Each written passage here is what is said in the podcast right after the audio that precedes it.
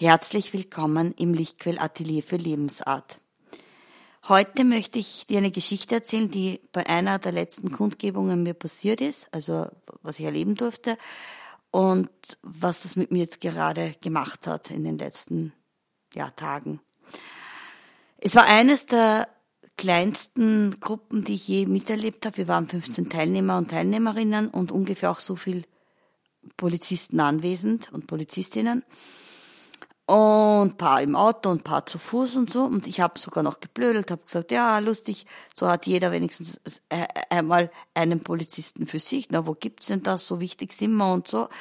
Und habe aber nicht mitbekommen, dass wir das Schlusslicht sind und hinter uns bereits einige Polizisten mitgehen. Ja, das habe ich einfach nicht mitgekriegt. Und auch wenn ich es mitbekommen hätte, ich, ich rede sowieso, wie mir der Schnabel gewachsen ist weil ich keine Angst habe, in dem Sinne Angst habe. Warum sollte ich? Das sind Menschen, das sind Seelen, ja, sie dürfen Dinge tun oder sie ja, glauben teilweise, dass sie Dinge tun dürfen und offiziell werden sie zu Dingen autorisiert und so weiter und so fort, die halt ähm, für mich auch nicht stimmig sind, aber es ist halt jetzt einmal noch so, weil in einem erwachten ähm, Gesellschaft und das ist das Bild, welches ich habe und wofür ich lebe, für mich und mich ausrichte, ist, da braucht's keine Polizisten, ja, und da braucht's das alles nicht, weil die Menschen einfach wissen, äh, dass man jemanden nicht nicht drüber haut, ja, oder dass man niemanden beklaut. Das ist einfach, weil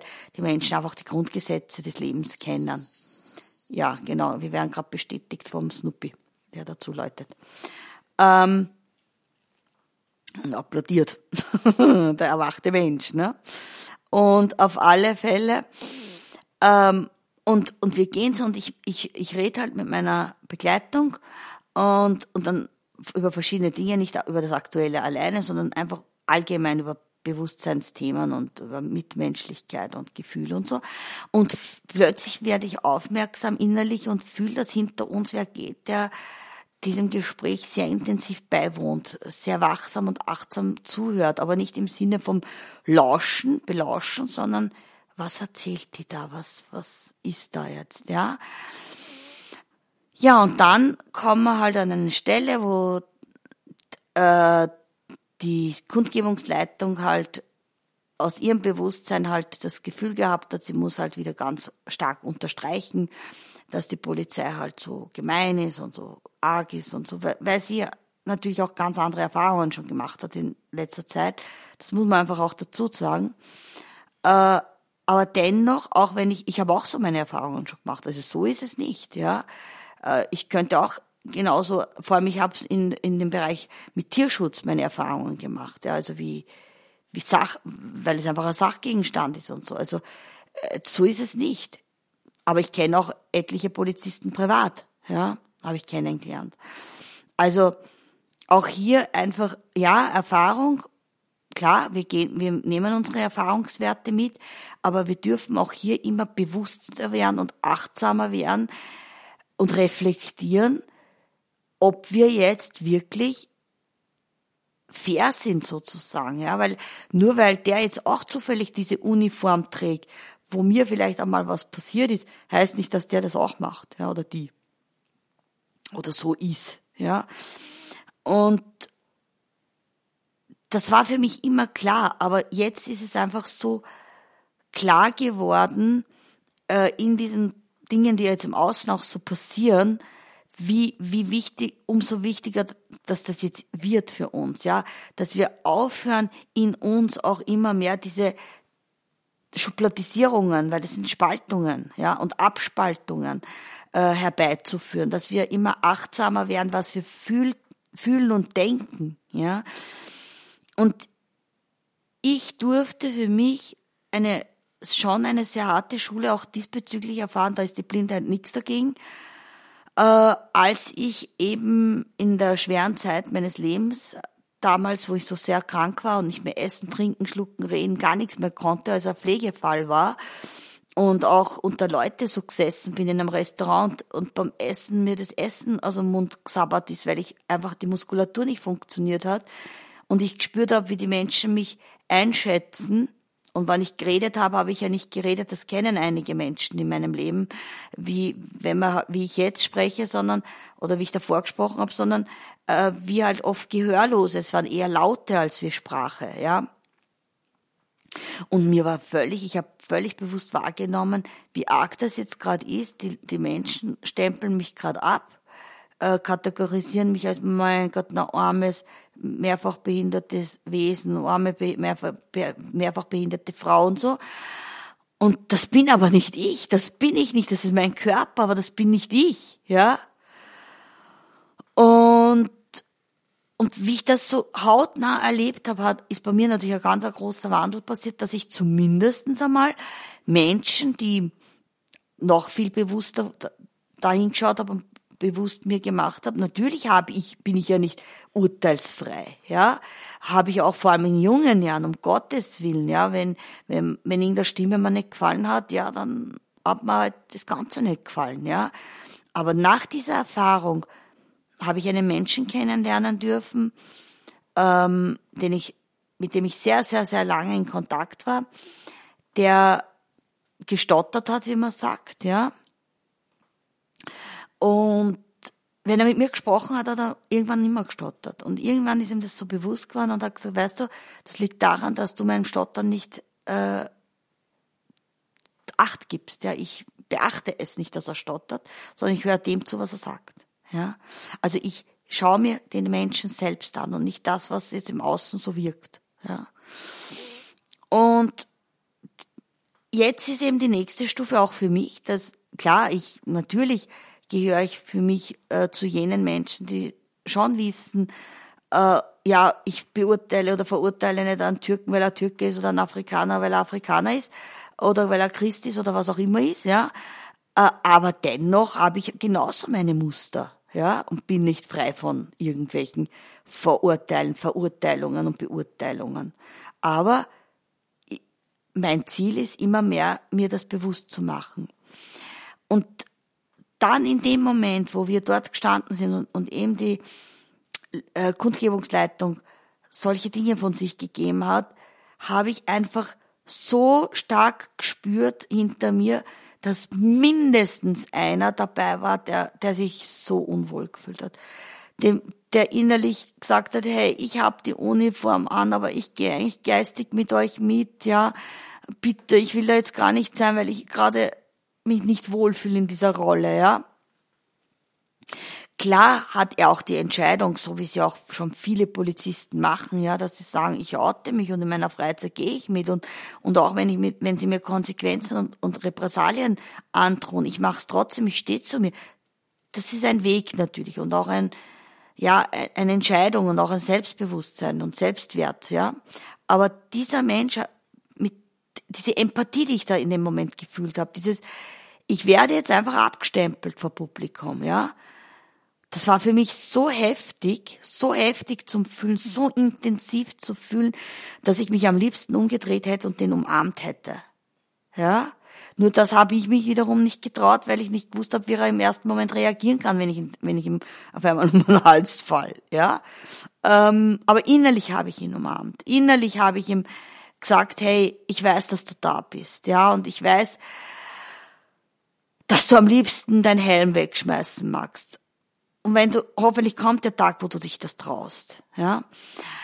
Und was mir auch bei diesem, bei dieser Folge so wichtig ist, einfach auch mit dir darüber zu sprechen, ist, es gibt, der eine hat eine Priestertracht, dann weiß man, okay, das ist ein Priester. Der andere hat einen weißen Mantel an, wissen wir, dass er irgendwo im Gesundheitswesen tätig ist, Arztpfleger, was auch immer, ganz egal das und jenes. Es gibt für alle Berufsgruppen oder für viele Berufsgruppen irgendwelche Kleiderkodex, ja.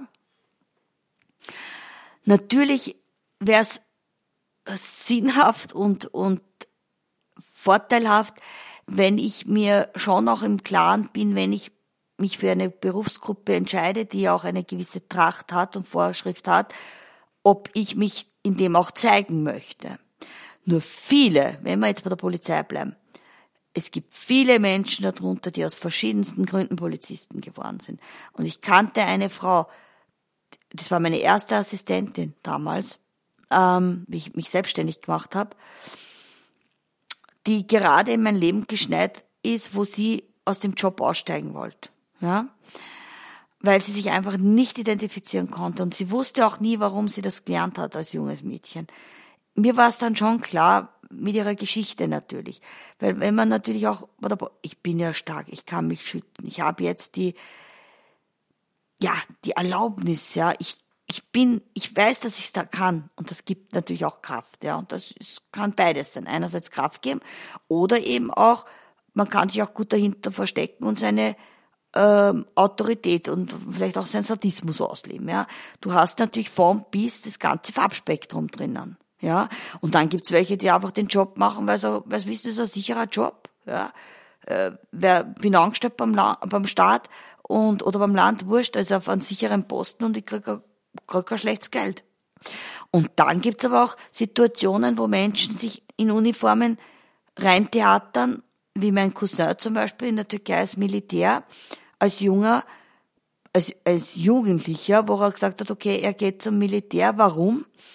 damit er studieren kann und er gewusst, sein Vater kann nicht alle zum Studieren schicken, das Geld ist nicht da. Und er gewusst, wenn er zum Militär geht, kann er, kriegt er eine höhere Ausbildung und hat einen sicheren Job, da sind wir jetzt genau dort. Und meine Cousine, also seine Schwester, kann aber wenigstens studieren. Und der, der jüngere Bruder auch eine Lehre. Also es war auch ein gewisses sich opfern, ja. Und es hat nicht lang gedauert, ist er draufgekommen, eigentlich mag er nicht. Er ist sterbensunglücklich in dieser Organisation, ja, in dieser Struktur. Nur konnte er nicht mehr aussteigen, weil dann hätte jemand sein müssen, der das Ganze freikaufen kann, weil du dich verpflichtest. Und es muss auch jemand für dich bürgen dort, ja, mit, mit Hab und Gut. Das, sind natürlich auch so Installationen, wo, wo man den anderen natürlich in die Enge treibt, dass er nicht aussteigen kann. Aber das hast du auch bei Fußballvereinen, wenn du äh, in einem, auch in einem Semiprofi Bereich bist, aber sobald du richtig Fußball spielen beginnst, bist du genauso verkauft. Also ich weiß zum Beispiel von einer ehemaligen Kollegin, derer ja Tochter Fußballerin ist und wenn sie aussteigen möchte, müssten die Eltern, was weiß ich, so und so viel Geld zahlen für, an den Verein, dass sie es rausnehmen können. Also du verkaufst ein Stück auch deiner Seele. Ja? Nur vielen ist das natürlich auch nicht bewusst am Anfang des Weges. Und dennoch, es gilt in alle Richtungen zu schauen, dass wir uns bewusst machen, wann schubladisieren wir? Weil zum Beispiel auch, okay, die Blinden haben zwar keine Tracht, aber als Blinder gibt's die Blindenarmbinde und den Blindenstock, was dich nach außen A einer Gruppe zugehörig definiert und B nach außen hin zeigt, wer du bist. Ja? Schon als Jugendliche habe ich die Armbinde abgelehnt. Ich habe sie nur kurz oben gehabt, bis ich das Internatsgebäude verlassen konnte. Und das war's. Und beim Langstock habe ich einen anderen Bezug, weil ja, der outet mich auch, aber es ist mir auch ein Hilfsmittel. Es unterstützt mich auch beim Fortbewegen auf der Straße und sorgt dafür, dass ich nicht über eine Stufe womöglich drüber stolper oder halt ein bisschen bessere Chancen habe, dass ich nicht stolpere. Ja? Und einfach diese Dinge für sich auch abzuwiegen, ja, und bewusst zu werden, weil wenn ich heute zum Beispiel Rockmusik mag und das Rocker-Outfit, ich hatte auch so eine Phase. Ich mochte Rockmusik zwar nicht, aber das Rocker-Outfit hat mir gefallen. Das hat mir nach außen hin eine gewisse Härte repräsentiert, eine gewisse Stärke repräsentiert. Obwohl ich nie ein Rockerbraut war, in dem Sinn. Aber im Outfit war ich's. Ich habe äh, Metallgehänge gehabt bis zur Brust runterhängen. Ich habe Schuhe gehabt, da hast mich von da bis Alaska gehört, weil es gescheppert haben. Äh, Lederjacken, die mir um zehn Nummern zu groß waren und Männerlederjacken waren. Also war so, ja, habe ich mich auch in dieser Kluft versteckt. Es gab auch eine Zeit, wo ich gern äh, als Punker, weil das war ich, das wäre ich gern gewesen, ja, habe ich mir einmal im Fasching gegönnt. Also wir verkleiden, es ist auch eine Form der Verkleidung manchmal, aber wir dürfen uns einfach bewusst werden, äh, dass das noch viel mehr ist, in alle Richtungen, wie gesagt, ja.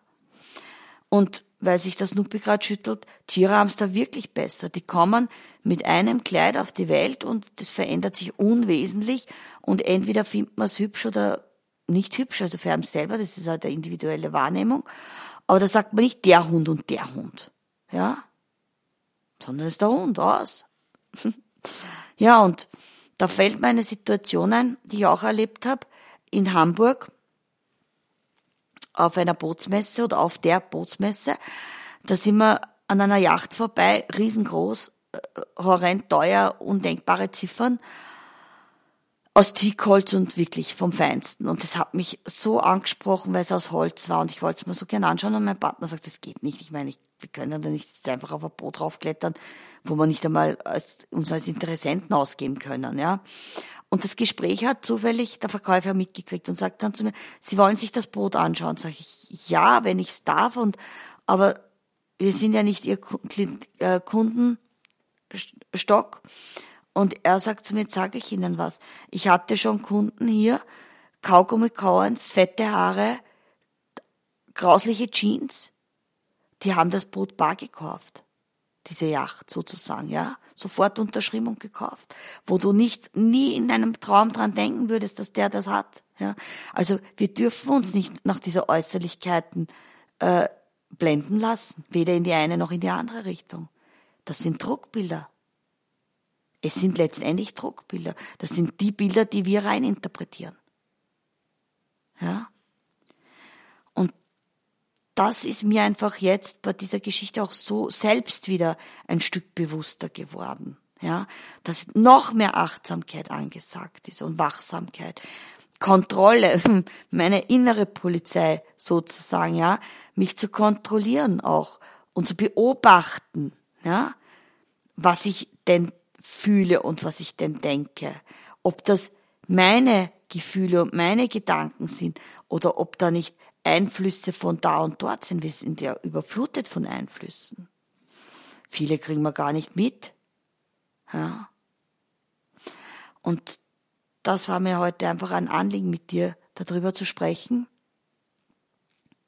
Ich bin gespannt, was so deine Gedanken dazu sind und was du dazu zu sagen hast. Ja, vielleicht möchtest du mich ja auch teilnehmen lassen.